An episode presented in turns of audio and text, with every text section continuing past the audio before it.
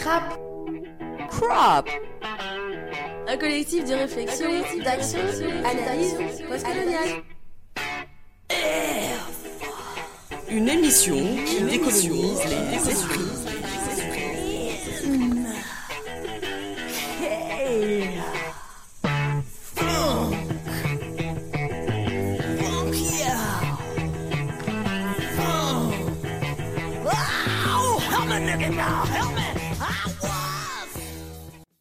Nouvelle émission du CRAP. C'est une interview avec Case Rebelle qui a eu lieu au mois de mars dans le cadre d'un festival euh, à Annonay. Nous sommes sœurs et frères d'Afrique et des Antilles. Nés en Occident, y ayant grandi, nous parlons d'ici. Incarnation ici d'un ailleurs dérangeant et accusateur.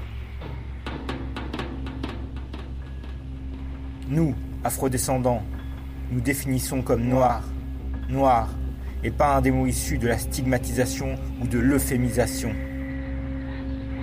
Nous considérons que les peuples noirs d'Afrique et des diasporas ont tout intérêt à se reconnecter autour de luttes communes et à mettre en relation les nombreux foyers de colère et de résistance qui existent. Nous ne croyons pas en un passé antécolonial idéal originel où auraient existé des sociétés africaines égalitaires et harmonieuses. Nous refusons la lecture prioritairement ethnique des problèmes en Afrique. Les identités complexes coexistant sur le continent africain ont été niées par les découpages nationaux arbitraires. Les ethnies, réelles ou fantasmées, les appartenances religieuses, les découpages territoriaux et autres composantes identitaires ont été et sont encore utilisés et instrumentalisés de manière récurrente pour servir les desseins des dominants, colonialistes, militaires, organisations religieuses, autocrates, multinationales. Il n'existe pas de croyance noire, pure et originelle, ni même de religion qui serait faite pour les noirs. Il existe des noirs de toutes les religions et des noirs athées. Nous respectons les croyantes et les croyants, mais nous méprisons les religions quand elles servent la soumission d'un peuple. Nous les méprisons aussi quand elles opèrent la recolonisation des territoires et des imaginaires. Il n'existe pas de religion noire et c'est tant mieux. L'histoire et la conscience des peuples noirs ne commencent pas avec l'abolition de l'esclavage ou les indépendances. Il est pour nous nécessaire et vital d'explorer et partager les histoires de l'Afrique et de ses diasporas, de leur production sociale, politique, culturelle, technique.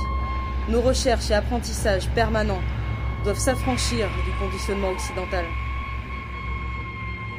Nous refusons que la question de la participation de Noirs à la traite continue de nous diviser.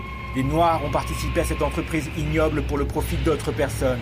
L'Afrique en a souffert, tout comme les êtres humains réduits en esclavage en ont souffert.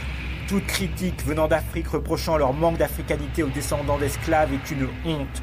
Toute critique venant des descendants d'esclaves vantant leur propre développement et moquant l'état actuel de l'Afrique est aussi une honte. La traite des Noirs, leur mise en esclavage et la colonisation ont été des formes brutales et sans déguisement du capitalisme, contre lequel nous combattons et dont nous refusons tout aménagement.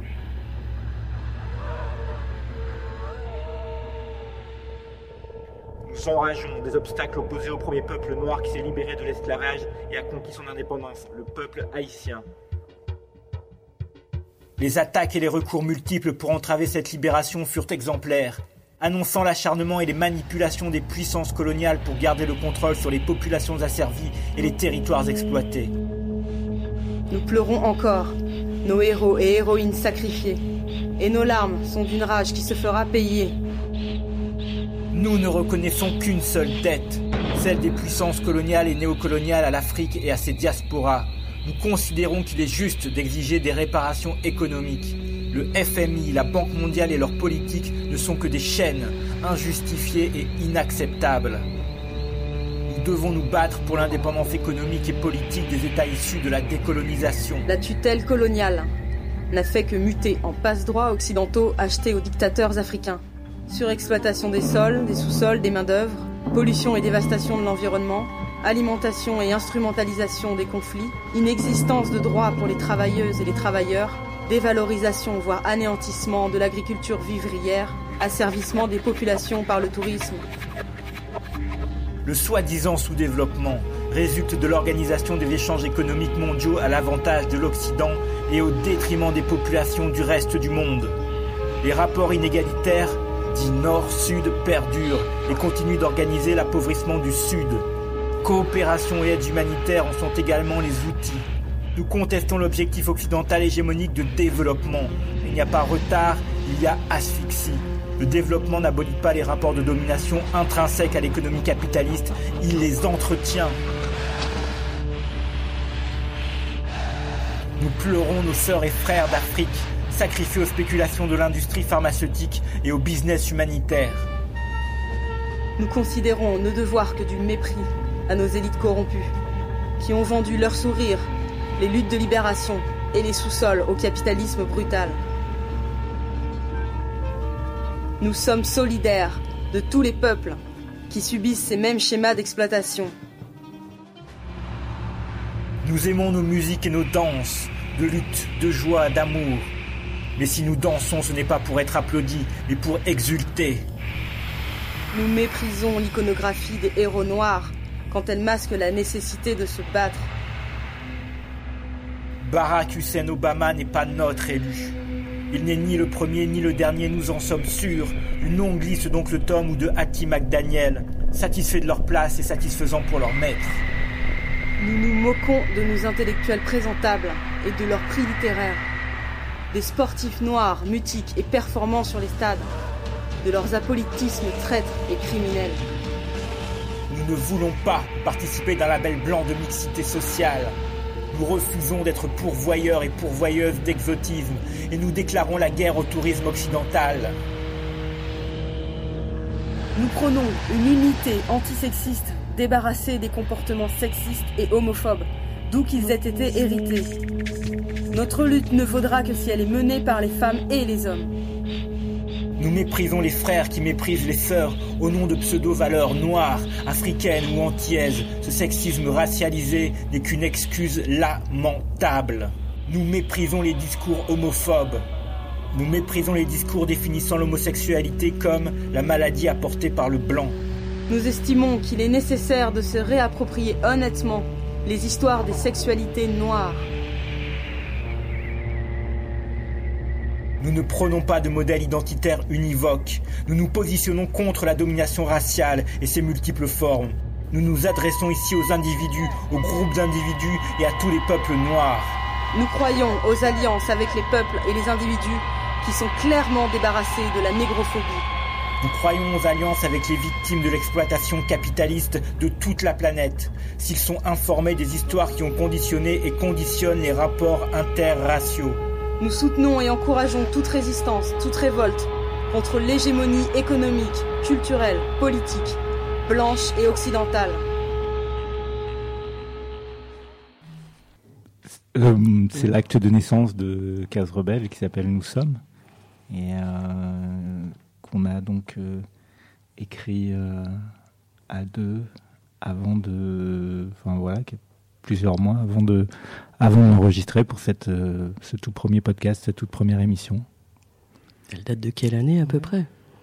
Moi, j'allais dire, ça fait bientôt dix ans, presque dix ans. Enfin, c'était fin 2009, je crois. Voilà, c'était écrit en fin 2009, début 2010 et enregistré en avril, c'est ça? Euh, Avril, sorti en mai, je crois, du coup. Eh, c'est presque 10 ans, c'est précis. On va bientôt avoir un anniversaire, c'est ça Avec des cadeaux. Et alors, euh, dix ans plus tard, entre guillemets, vous voulez compléter cette présentation peut-être? Il y aurait sans doute beaucoup de choses à ajouter parce que, comment dire, le, la suprématie blanche ne chôme pas. Donc il y aurait sans doute beaucoup de choses à ajouter. Il n'y avait pas forcément euh, désir d'être exhaustif dans ce, dans ce manifeste. Et euh, on écrirait sans doute différemment euh, aujourd'hui, mais en tout cas, on, assume ce qui, est, ce qui est là. Mais il y a effectivement plein de sujets qu'on a abordés au cours de ces dix, dix dernières années qui ne sont pas nécessairement mentionnés dans dans l'acte de naissance. Et euh, quand vous vous êtes créé, en fait, bah, quel était le contexte en France? Qu'est-ce qu'il qu'est-ce qu'il y avait à ce moment-là? Qu'est-ce qui vous a poussé, donné envie justement de voilà.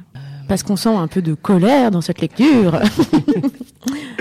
Bah, Peut-être que du coup la question ça serait qu'est-ce qu'il n'y avait pas en France? S'est dit bon, on, va, on s'est dit on va pas s'en sortir si euh, voilà, je pense que Cadre Rebelle c'est né de, je pense d'un mélange de frustration et d'amour. Il y avait euh, la frustration de nos différentes expériences de vie, expériences militantes, expériences euh, voilà dans le cadre du, travail, des études, dans, dans l'ensemble de nos vies. Et il y avait bah voilà cette dimension d'amour qui nous a jamais quittés, d'amour pour pour les nôtres et qui un peu s'est cristallisé dans, dans, la rencontre des personnes qui ont, qui ont créé Case Rebelle. Et on s'est dit, ben ouais, on va, on, on, va, faire, on va faire ça parce qu'on avait envie euh, à la fois effectivement de créer la colère qu'on entend bien dans l'extrait là, mais aussi de partager des choses, de s'auto-éduquer tout en partageant. Il y avait ce, ce, ce désir-là, et puis aussi de, enfin, je sais pas si c'est un cri de ralliement ou un appel ou mm. quelque chose de cet ordre-là dans, dans l'acte de naissance. Quoi. En train de me dire que oui, il y avait ce désir de, aussi de faire quelque chose en autonomie, du coup, de construire aussi, enfin, suivant nos, nos subjectivités et dans, euh, voilà, avec cet élan qu'on n'appelait pas encore panafro-révolutionnaire à l'époque, mais. Euh... Par exemple, ça fait presque dix ans que vous existez. Comment vous faites pour tenir? Et surtout, nous, ce qu'on aurait voulu voir aussi, c'est que vous êtes hors région parisienne et hors Paris. Et c'était aussi un peu ce côté euh, de décentrement aussi, où les médias sont vachement concentrés à Paris, etc. Et que vous vous tenez malgré tout à Nantes. Alors on est quelques membres du coup du collectif euh, euh de Nantes et tout ça. Après il y a des gens qui sont ailleurs, pas forcément, euh, euh enfin sur Paris et tout ça, mais ouais c'était important de, de, décentrer parce qu'on on vient ou on vit d'autres d'autres réalités en fait. Peut-être que Peut-être que l'une des clés, c'est l'amour. c'est pas, pas tout, mais en tout cas, je pense que c'est une dimension importante. Bah, sans doute que le fait euh, d'être hors de ce centre qui est Paris, ça nous évite aussi euh, de, un certain épuisement, des embrouilles, tout un tas de, tas de choses. Puis aussi les tensions qui viennent de l'exposition. C'est vrai que nous, on a euh, une approche depuis le départ il y a de toute façon quelque chose de volontairement euh, qui, qui, vient, qui va avec notre vision politique, c'est-à-dire de, on est complètement réfractaire à, à, à, la question, par rapport à la question de l'image et donc de, de du spectacle. Euh, et donc, euh, on se montre pas ou très peu. On signe les textes de manière, soit c'est signé case rebelle, ou soit c'est signé avec des initiales. Donc, il y a tous ces enjeux d'ego qui sont désamorcés, qui font que ben on a régulièrement été approché par des gens euh, qui souhaitaient participer à Cadre Rebelle, mais euh, les individus qui sont dans cette, euh, enfin, qui cherchent, voilà, à être identifiés en tant que personne et en, en, obtenir les gratifications symboliques, etc. Ben, ils pas, ne rentrent pas dans Cadre Rebelle parce que parce que il y a cet aspect où on ne se montre pas, où on signe par des initiales, etc. C'est pas c'est pas une attitude qui a quelque chose d'avoir avec la peur ou la, volonté d'être anonyme pour se protéger, etc. C'est pas du tout ça. C'est qu'on pense que bah, l'ego, ça fait partie du poison euh, des luttes. Et c'est ça aussi qui, à un moment, euh, bah, empêche d'être euh, dans l'amour, la bienveillance et euh, la construction euh, collective. Voilà, c'est une des raisons, je pense, pour lesquelles euh, on dure. Oui, enfin, je pense qu'on prend le temps aussi, enfin voilà, de rencontrer les gens. Qui voudraient aussi faire partie du collectif. Et euh, voilà, enfin, en tout cas, on a pris le temps de les, les uns les autres de faire connaissance. Euh, on prend le temps aussi, enfin voilà, de choisir aussi ce qu'on fait, de, réfléchir que ça correspond bien à, bah, à la base qu'on s'est donnée et puis voilà aux directions qu'on veut prendre. Euh.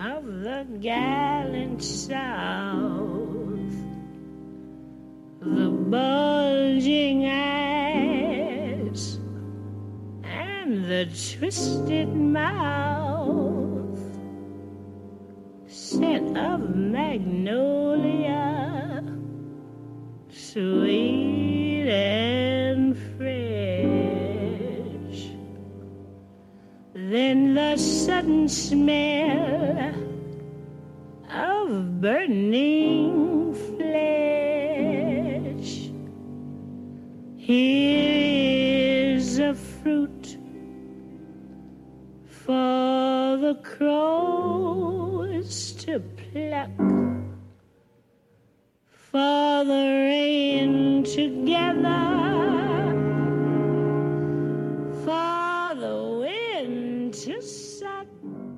Eh ben alors on revient, c'est on est toujours avec euh, Case Rebelle et le collectif Crap. Et donc euh, ben nous en fait euh, ben ce qu'on aime et je pense euh, ce qu'on apprécie particulièrement en fait dans les lectures et dans tout ce qu'on découvre de Case Rebelle aussi c'est la notion d'amour. Est-ce que vous pouvez nous expliquer ce que vous entendez par amour? Bah, comme je disais tout à l'heure, en fait, il y a ce, c'est la manière dont ce qui nous pousse à faire les choses ensemble et à repenser constamment la manière dont on le fait et euh, dans l'attention euh, à l'autre, dans l'attention au, au nôtre et euh, aussi, je pense, dans, le fait justement de faire attention aussi que bah, cette colère qui est vraiment présente, elle ne nous empoisonne pas nous-mêmes et elle soit pas, comment dire, soit pas le poison de, bah oui, de nos luttes, l'amour, ce qui peut entraîner de, d'engagement euh, envers, euh, envers l'autre dans un cadre collectif. C'est assez, euh, assez puissant et on le retrouve. je pense que c'est quelque chose qu'on a beaucoup retrouvé, par exemple, là, dans le travail qu'on a fait sur Assad Achakour, c'est-à-dire comment, en fait, l'amour, c'est le moteur de, de l'engagement, le mo- le- l'axe d'une certaine tenue dans l'engagement, c'est-à-dire que la fin justifie pas les moyens, c'est-à-dire que si on fait pas les choses avec de la bienveillance, il y a aucune raison qu'il y ait un résultat euh, bien euh, à, à- à la fin, donc on fait pas une, euh, une révolution en marchant sur la tête des autres et en, en sacrifiant, euh, enfin voilà, des, des personnes au- au- en permanence. Je pense que c'est à ça qu'on essaie de faire, euh, faire, euh, faire attention et aussi, je dirais aussi un peu l'amour à la, à la joie aussi de- d'être ensemble, de s'autoriser aussi à ça, hein, d'être à, cette joie, à ce bonheur d'être euh, entre nous, parce qu'effectivement on est un collectif non mixte noir et donc on n'a pas forcément tous grandi, enfin en- en- entourés par de, par de l'amour par rapport à, à nos négritudes et c'est quelque chose de, c'est un exercice permanent de s'en de s'en donner de l'amour par rapport à ça.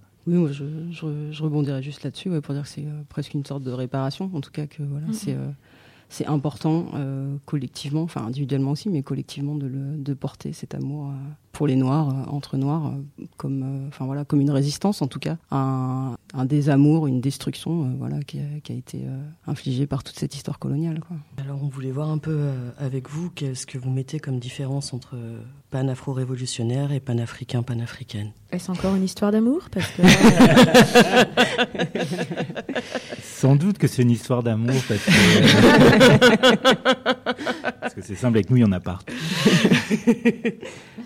Mais parce que oui, en fait, panafro révolutionnaire, c'est vraiment le désir de se dire, euh, de nos points de vue euh, afro-centrés et panafricains, se battre contre toute forme de domination. D'où le, le pan. Voilà, c'est ça qui signifie, c'est-à-dire que euh, on ne s'est jamais défini euh, comme un collectif euh, antiraciste, on se définit pas, on, on, se reconnaît pas là-dedans. Depuis le départ, on a toujours eu ce désir de lutter euh, contre toutes les formes de, domination avec notre subjectivité de noir. Et donc, ça a aussi à voir avec l'idée importante que être noir, c'est pas une identité monolithique, mais qu'il y a de multiples combats et que dans la mesure du possible, on essaiera de les bah, de les mener euh, tous parce qu'on considère que c'est la condition de notre euh, notre libération en fait qu'il y a pas, qu'il y a- encore une fois, il y aurait pas un combat qui serait euh, qui serait prioritaire, qui serait celui euh, de euh, la libération de l'Afrique ou, ou bah, voilà, ça ça fait partie des combats et euh, et en même temps euh, toutes les autres questions, qu'elles soient euh, liées au genre, aux sexualités, qu'elles soient liées à la santé mentale, etc. Elles, elles sont toutes dignes de, elles sont toutes urgentes, elles sont toutes urgentes. Non, bien sûr, on se bat pas avec la même int- intensité sur toutes les questions, mais tout est aussi important pour nous et euh, tout à fait d'accord. Et alors, quelles, quelles sont vos références panafricaines? Euh, Il y en a plusieurs. Euh, je sais pas, ouais, tout à l'heure on parlait de Claudia Jones par exemple, Euh, Sonia Rupert. Diallo Diop euh, qu'on a interviewé l'année dernière, Marthe Moumier aussi. Euh, Camerounaise. On en a beaucoup, il y en a beaucoup. hein, Il y en a beaucoup. Il y en a beaucoup du coup. Après, le- du coup, ça peut être un peu vain l'exercice si on, si on cite plein de noms. Mais... Mais c'est aussi ce truc de. Je trouve quand on habite en France, c'est pas forcément évident de réussir à retrouver ces histoires, ces références et ces. euh, Comment comment vous y prenez un peu? Euh, pour récupérer aussi un peu cette histoire. Ouais, ouais. Bah, c'est, enfin, je dirais que c'est beaucoup euh, des découvertes qu'on peut faire euh, nous euh, personnellement, enfin voilà, qu'on ramène et qu'on veut partager, qui peuvent venir d'autres espaces linguistiques aussi. Je veux dire que l'espace francophone. Donc, enfin, je, pense- notamment à Claudia Jones à un moment, parce qu'on a accès aussi à des choses qui sont qui sont publiées dans des espaces anglophones. Et, oui, le moteur, c'est la, je sais pas, la curiosité, c'est le, aussi le fait de ce qu'on a pu glaner. Enfin, je sais pas. Moi, quand on a commencé Case Rebelle, moi, je sais qu'il y avait des trucs que j'avais trouvés, genre, euh, 20 ans auparavant, euh, dans des bouquins qui traînaient dans ma, dans ma famille en Guadeloupe. Et, et, je, savais très bien que le bouquin, il avait des trucs qui avaient été édités dans des conditions. Enfin, voilà, c'était des trucs introuvables. Donc, dès qu'on a commencé Case Rebelle, bah, euh, voilà, l'idée, c'était comment on va pouvoir partager ça. C'est, ça aussi, c'est dire, euh, on cherche, on trouve des trucs. Et donc comment on donne euh, comment on donne accès et euh, s'il y a des individus, des personnes dont on se dit ah ouais euh, ces personnes-là faut qu'on les par exemple si elles sont encore vivantes on se dit faut qu'on les entende et ben tout simplement on leur demande si enfin on cherche un contact et et voilà on les interviewe et on fait en sorte que pendant l'interview aussi de découvrir d'autres d'autres choses. Il y a toujours ce on a la certitude en fait un peu l'intime conviction que ben nos corps ils étaient là avant depuis longtemps. Et donc il n'y a jamais de premier euh, voilà il y a pas faut- sortir de ces lectures là oui les gens qui euh, inventent tout c'est pas c'est pas vrai c'est pas comme ça que ça se passe. Partant de là il y a, toujours à rechercher à, et à recreuser. Et c'est vrai qu'il y a toujours des, surprises. J'ai un, un exemple là euh, qui me vient à l'esprit et qui est même si j'ai pas de réponse là-dessus, mais euh, il y a un, livre qui s'appelle Black on Both Sides. C'est un, euh, je me souviens plus de l'auteur, c'est un, mec euh, noir trans et c'est sur la question noir et trans. Il y a une photo, en fait, la photo de couverture.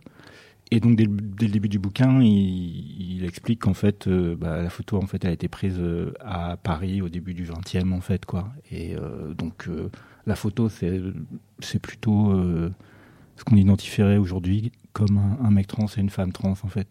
Donc oui, enfin, nos corps ils étaient là avant et euh, donc euh, il faut chercher, enfin il faut chercher. Il y a des, il y a des traces, il y a des, il y a des pistes en fait quoi. Donc euh, ça implique aussi du coup bah oui d'être toujours dans la curiosité, de pas s'arrêter à ce qu'il y a de plus euh, évident et ce qui est aussi ce qui est aussi de plus gratifiant parce que pour le coup, euh, comme euh, ça se passe sur notre site, en général, nous on voit aussi que ben il y a des choses qui sont moins populaires que d'autres, euh, des, questions auxquelles les gens vont moins s'in- s'intéresser parce oui, parce que c'est peut-être moins peut-être moins évident, c'est peut-être moins euh, popu- populaire et euh, moins rassurant aussi des fois, peut-être. je sais pas, tu veux dire lesquels Parce que peut-être c'est important de, dire aux gens. Alors qu'est-ce que tu voudrais voir. que les gens relisent vraiment sur ce site Non, bon, en tout cas, je sais que les questions, euh, par exemple, quand on avait fait l'émission avec euh, Sin Sin Valide, euh, un collectif de, de, de San Francisco, Andy, euh, qui est vraiment, euh, qui fait vraiment un travail incroyable, ça avait bien bien floppé.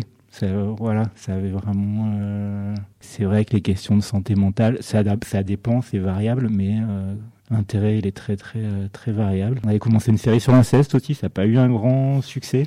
Et encore une fois, c'est penche sur cette question-là. Ça, ça coûte aussi aux gens qui travaillent là-dessus. On, on conçoit que c'est pas un sujet facile. Enfin, on va pas pouvoir en faire l'économie, en fait. Enfin, encore une fois, si on en fait l'économie, il y a des, vécus sur lesquels on, fait, euh, enfin voilà, on fait l'impasse et parce que c'est pas confortable, etc. Et Mais voilà, nous on n'est pas là. euh, Enfin, on fait les choses avec énormément de prévention et de bienveillance, mais on n'est pas là pour euh, juste aborder les sujets euh, confortables qui mettent tout le monde à l'aise. Et on va pas s'en sortir à coup de généralité. Et, voilà, c'est enfin, des questions qui euh, qui nous qui nous concernent également, qui des fois des fois qui nous concernent personnellement. On va pas faire comme si euh, c'était euh, inexistant dans nos communautés et en en laissant les gens se, se, se démerder, euh, voilà, comme si c'était comme si c'était un problème individuel, quoi. Et donc c'est là, là aussi, c'est là aussi que l'amour, euh, l'amour, l'amour, l'amour joue, quoi.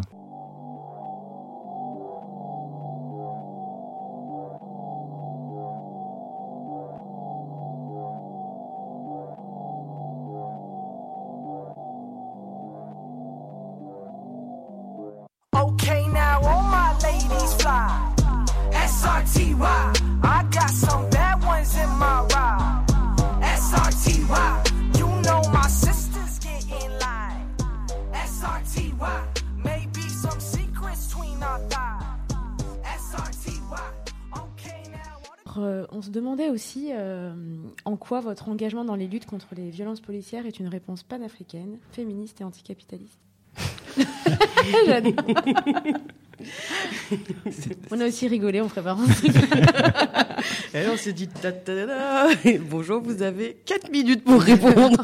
C'est pas facile de se retrouver de l'autre côté en fait. Euh, D'habitude, c'est nous qui faisons les Eh idées. ouais, c'est bien. hein. C'est un peu intimidant aussi. Désolé. Alors, comme disent les gens qui mal. veulent gagner du temps, c'est une bonne question. Bah, ce qui est important déjà dans cette question, c'est de voir comment euh, il y a toute une euh, série de, de violences euh, qui sont euh, liées euh, à la dévalorisation, d'évaluation du corps noir dans le cadre de l'esclavage et euh, de la colonisation, et qui se comment dire qui se réplique aujourd'hui sur différents à différents niveaux, donc ben, notamment sur la question des violences policières, mais qui se réplique aussi, bah voilà, sur au niveau des guerres euh, coloniales que peut encore mener la France, euh, au niveau de l'empoisonnement euh, de la Martinique et de la Guadeloupe au chlordécone. Enfin voilà, c'est et qui se joue aussi dans la, manière dont l'Europe livre voilà des, migrants majoritairement noirs à, la Libye. Enfin voilà, en sous-traitant la surveillance de ses frontières, etc. Donc cette violence policière, c'est une, question qui est éminemment euh, panafricaine parce que c'est l'une des manifestations euh, ac- actuelles euh, d'une violence qui dure depuis euh, maintenant des siècles.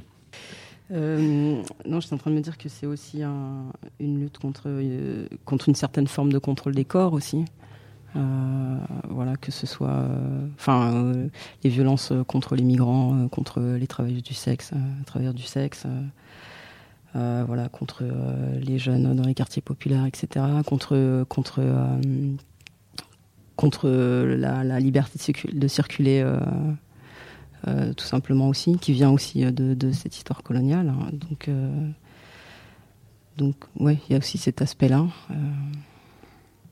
Voilà, et après, on, pense aussi que c'est important. euh, ben voilà, nous, on travaille euh, sur cette question des violences policières. C'est important que, que tout le monde se sente concerné et que euh, on, fasse. ben on, connecte bien, qu'on puisse bien connecter toutes, les, toutes les luttes à mener et qu'il n'y ait pas de spécialisation. Sous prétexte que euh, à un certain niveau, effectivement, euh, cette violence policière euh, touche plus, touche plus les hommes, mais cette violence policière, elle touche aussi les, les femmes, plus ou moins directement, plus ou moins, plus ou moins directement. Elle est pas, même s'il y a des, des- formes qui sont, qui sont, qui sont genrées, elle, touche les, hommes et les femmes à, à différents niveaux, et donc c'est important de pas pas, déserter euh, cette lutte et de la bah, d'y porter euh, des questionnements euh, des questions des questionnements féministes et qui qui aussi qui questionnent les normes de les normes de genre quoi. Et de mener avec ça et de voir aussi les places les femmes, qui sont généralement, en général, généralement les sœurs, pr- prennent dans, dans, cette, dans cette lutte, tout, en, tout en étant aussi critique et lucide sur les, les discours enfermants qu'on peut tenir aussi par rapport à, à- à ces femmes qui peuvent lutter pour, pour leurs frères, etc. Les trucs euh, essentialisants aussi, hein, les trucs euh, essentialisants assez pour eux, parce qu'il y a aussi des frères qui se battent pour leurs frères. Enfin voilà, c'est pas. Euh, oui, oui. Puis, enfin, de, de, de, comment dire, de décrypter, de travailler aussi avec euh, euh, la façon dont on se construit, aussi par rapport aux gens, enfin, la, la criminalisation, en fait, euh, euh, des, des, des personnes qui sont, euh, bah, qui se retrouvent victimes, de violences policières. Donc, euh, Et, moi, je, je, pense à ça, mais peut-être que euh, dans l'idée aussi de. euh, Est-ce que, puisque justement vous avez une visibilité sur le site de qu'est-ce qui est le plus regardé, est-ce que le fait que aujourd'hui on entend énormément parler, donc avec ce gros mouvement là de personnes habillées en jaune, de violences policières, est-ce que vraiment c'est quelque chose qui, par exemple, est de plus en plus visité? Est-ce que vous avez vu un truc comme un gros boom, quoi? Est-ce que on vous sollicite aussi pour ça? Comment euh, Est-ce que euh, parce qu'en fait, je me dis, euh, on a l'impression que c'est comme quelque chose de nouveau, alors qu'en fait, on sait que c'est pas nouveau. Mais est-ce qu'on vous a beaucoup sollicité ces derniers temps? Depuis, ou en fait, est-ce que est-ce que vous vous sentez comme une espèce de différence? C'est ça, en fait, que je me pose comme question. Alors, euh, c'est très bien que tu poses cette question-là parce que parce que c'est un peu un, un problème euh, euh, majeur qui se pose là, qui s'est posé, là lors de, pas mal de projections. C'est-à-dire qu'on projette notre film, donc il parle de Lamine Dieng, jeune garçon euh, noir tué à 25 ans, euh, écrasé par la police française. Et en fait, euh, bon, euh, il y a des une espèce de récurrence et de squattage de, de débats euh, par des questions sur les, les machins jaunes là. Et du coup, euh, ça devient l'outil de l'évitement en fait. L'outil de l'évitement, ça, permet de pas parler euh, de la, toute la déshumanisation, tout le processus de, déshumanisation, euh, de la dimension raciale, etc. euh, sous prétexte que bon, voilà, c'est la même police, donc euh, donc parlons de la violence qui touche euh, les blancs, ou bien voilà, la violence touche aussi les blancs, etc. Donc euh, c'est pas euh, comment dire, ça mène pas nécessairement une, une approche nouvelle de cette question-là. C'est plutôt, on voit bien en quoi ça sert surtout là pour le coup à éviter de parler de ce dont le film parle et des questions que nous on pose dans le cadre de Case Rebelle en général. C'est, Mm. euh, voilà, et je pense que non, les gens font pas la font pas la connexion et que de toute façon, à la faveur de ce mouvement, ont émergé euh, d'autres, des figures qui se disent spécialistes de la violence policière, etc. Enfin voilà, il y a tout un, tas de mécanismes d'évitement ou de cas de, et de connexions qui ne se font pas nécessairement que des collectifs euh, essaient de faire euh, activement et, euh, et c'est largement respectable. Mais en, tout cas, nous, de ce qu'on qu'on voit, c'est plutôt ça aboutit plutôt à des choses un peu euh, qui parasitent en fait le, le, le questionnement et ce qu'on essaie de, de dire et les sujets qu'on essaie d'aborder. Oui, puis enfin, du coup, il y a. Je sais pas comment dire, il y a. Enfin, il y a une histoire aussi de la répression des mouvements sociaux et, tout ça. Donc, dans un autre contexte, euh, en tout cas, que nous, les projections qu'on, les projections qu'on fait, ça peut être intéressant d'en parler parce qu'effectivement, comme tu disais tout à l'heure, ça commence pas hier. Euh, mais voilà, enfin, le, le fait de pas vouloir effectivement adresser le, sujet, le sujet, en tout cas, euh, du film, donc ce jeune homme noir euh, tué dans un quartier populaire à Paris. Enfin, ça prolonge aussi encore euh, cette histoire de déshumanisation parce que du coup, enfin voilà, ça touche pas des blancs, donc euh, c'est pas c'est pas un vrai enjeu ou euh, ça touche pas tout le monde. C'est ce qu'on entend aussi. Oui, ça se généralise maintenant. Bah, donc avant, qu'est-ce qui se passait en fait euh, Voilà. Donc euh. Puis ça fait plus de 30 ans, 40 ans en fait. C'est ça aussi que des fois c'est assez hallucinant sur le discours actuel. Ou avant en fait, qu'est-ce qui se passait? Enfin, pourquoi en fait c'était pas relégué ou quoi En fait, on le sait. Enfin, on sait concrètement pourquoi c'était pas relégué. voilà. Puis quand même, c'est ça, voilà. C'est-à-dire que nous, on a quand même fait un film sur lui et il est quand même invisibilisé pendant les débats du film sur lui. C'est quand même Mm, mm. beaucoup. Enfin, en tout cas, c'est Mm, c'est assez insupportable. en fait. Voilà. Oui, et puis c'est très parlant, quoi. Ce truc de pas. euh, de pouvoir retourner à nouveau. Alors, est-ce qu'on, je me pose la question de est-ce qu'on peut redire que c'est une, ré- une, une réappropriation ou une appropriation, mais c'est quand même parlant de, on évite le sujet, comme tu disais. Ouais, puis du coup, c'est euh, ne pas vouloir aussi euh, avoir une lecture plus fine aussi, enfin de ce euh, que sont les violences policières ou la violence d'État si on si on l'étend aussi, mais euh, euh, de la façon dont ça fonctionne et pourquoi ça touche les gens différemment et différentes personnes aussi. Enfin voilà. Donc euh, si on en reste à des généralités, genre oui maintenant ça touche tout le monde, euh, etc. enfin, Ouais, après, on peut regarder à partir de quel âge les personnes ont été contrôlées dans la rue, par exemple. Voilà. Ça être aussi Voilà. des, exercices en fait assez intéressants de. Je trouve que déjà ça reposerait un peu peut-être certaines situations, je trouve. Exactement. Eh ben, on va passer une autre petite musique. Euh, on avait envie d'écouter Kazé.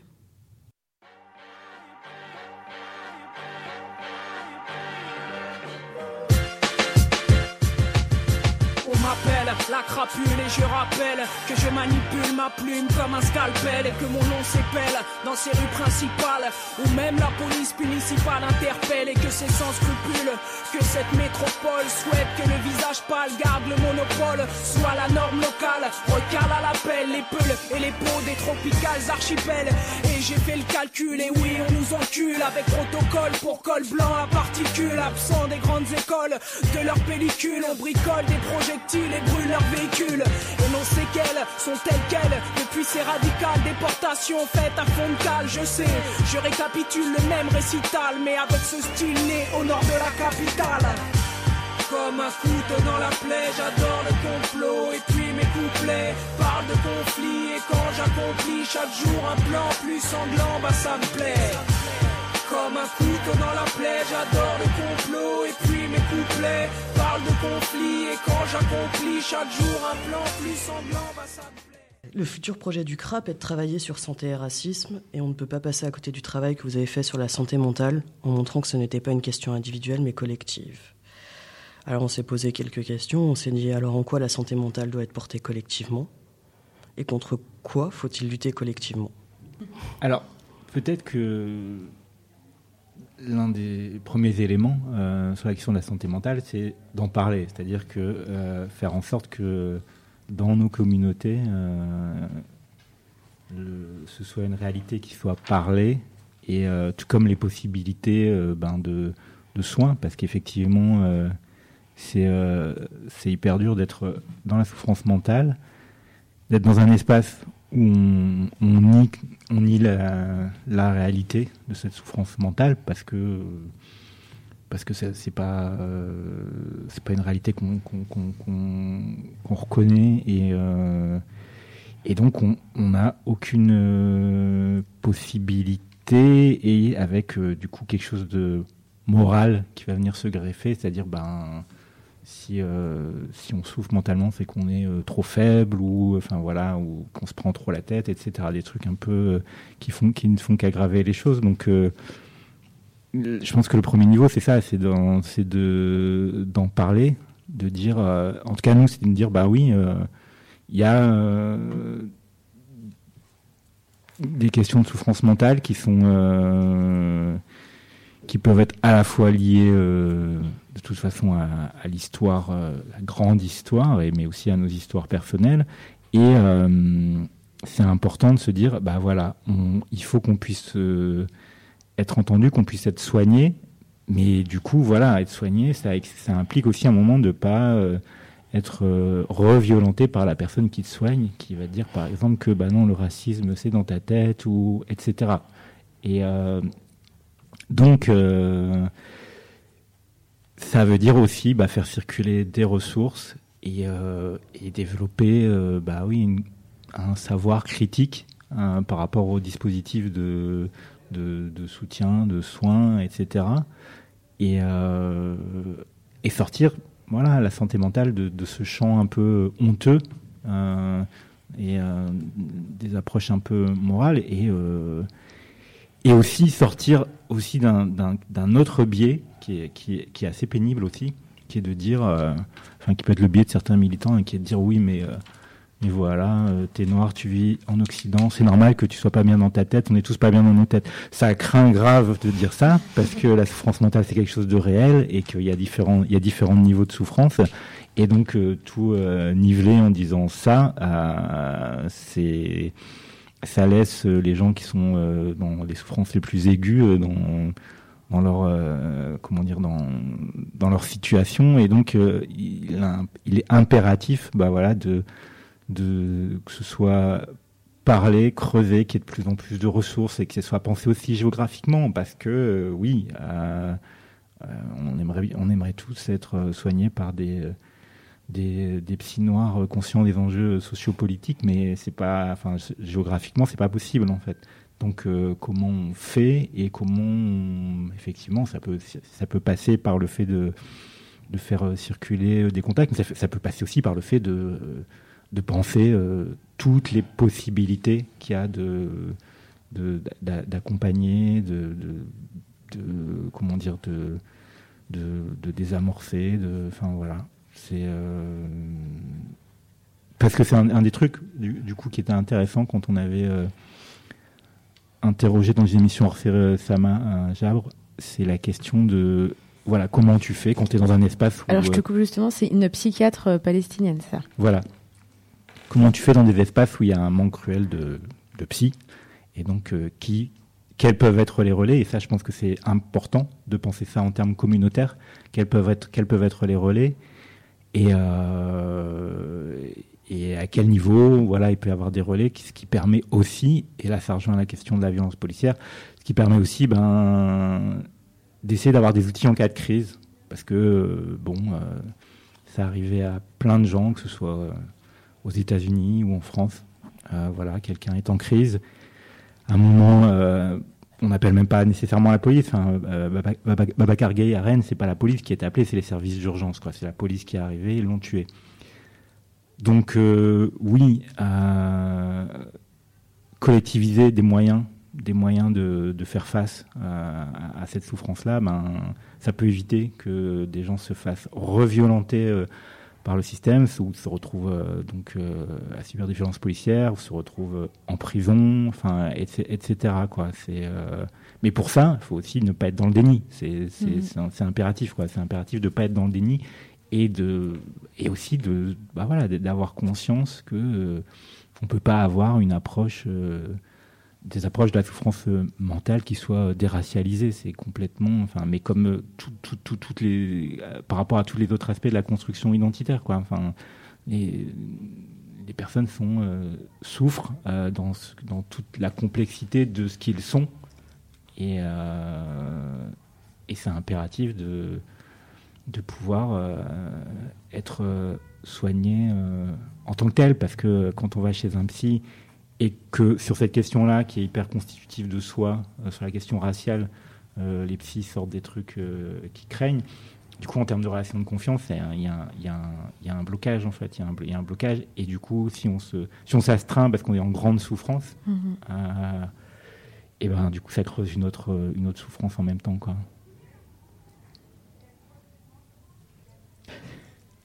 Euh, nous, c'est vrai que comme on nous a dit, on va travailler sur un projet qui s'appelle, euh, qu'on ne sait pas comment on va appeler, mais euh, la thématique, ça sera santé et racisme. Et qu'en fait, euh, on trouvait que c'était aussi très important parce que des membres du collectif soit sont, sont très liés à ces questions-là, soit par le travail, soit par des questions personnelles. Et il y avait aussi dans l'idée de, moi, ce que j'aimais bien aussi dans l'approche que vous que vous abordiez et surtout avec cette euh, psychiatre palestinienne, c'était vraiment cette idée en fait que euh, qu'en fait on est comme tu disais donc il y avait l'histoire individuelle et la grande histoire et que souvent cette grande histoire elle est niée. Et euh, et qu'en fait dans l'idée de la transmission aussi il y a euh, qu'est-ce qu'on euh, qu'est-ce qu'on comment en fait justement pour revenir un peu aussi à ce qu'on disait tout à l'heure avec les violences policières comment en fait on a euh, nos corps sont déshumanisés on a un désamour euh, on peut connaître un désamour de nos de nos corps mais aussi comment en fait euh, tout ça s'est passé dans l'histoire comment en fait nos corps ont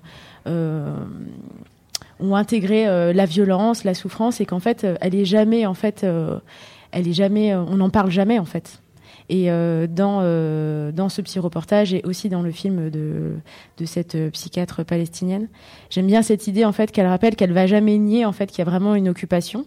Et, et pourtant, en fait, elle n'a pas de réponse spécialement à donner.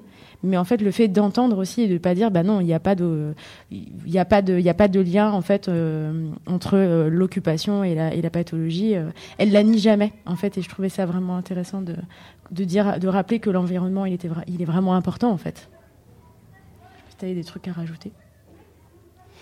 Non.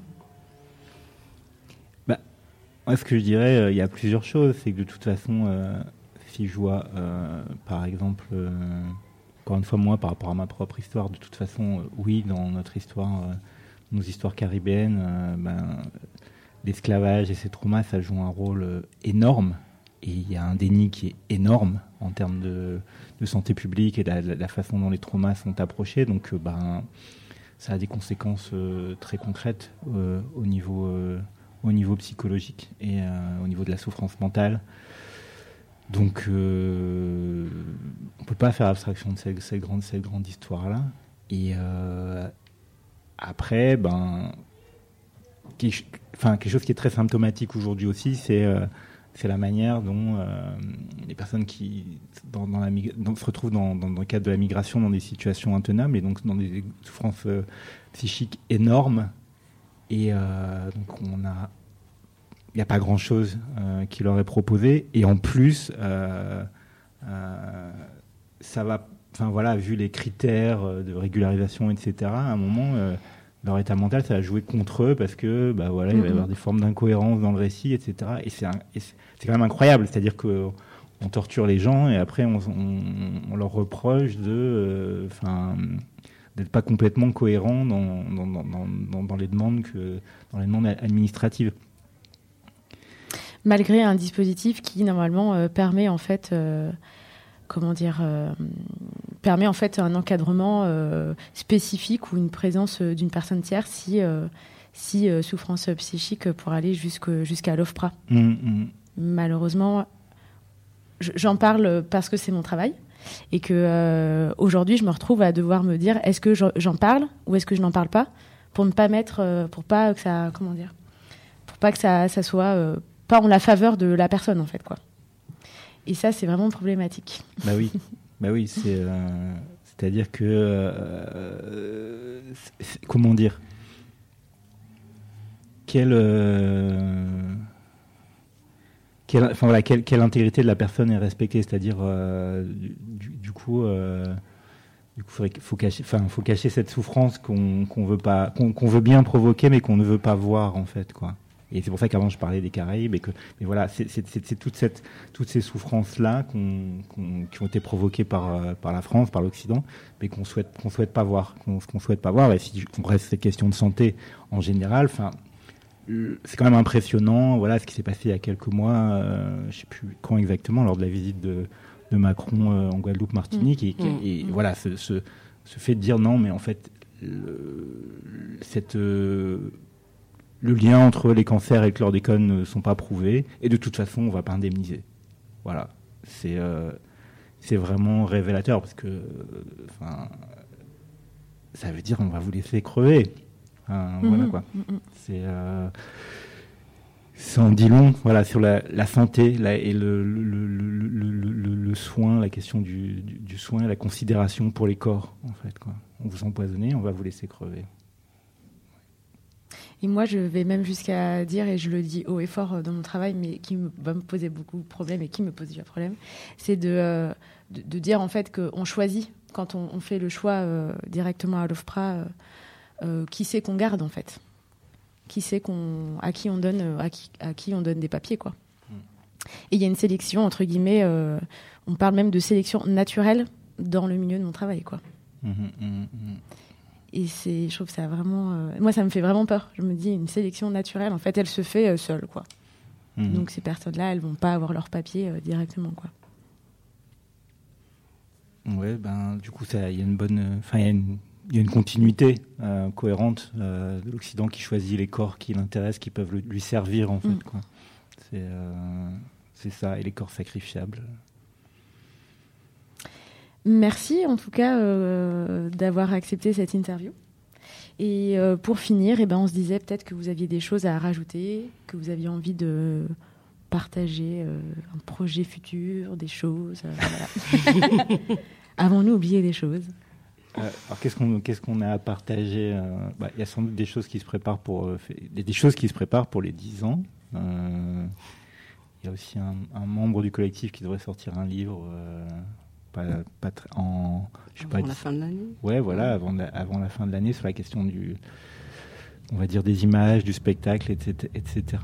Euh, que dire d'autre Euh, je, ne sais Voilà, pas. c'est. Bon, c'est les, les projets les plus imminents, peut-être. hein. Oui, bah oui, oui. je sais Voilà. pas. Non, après. euh, plein d'amour.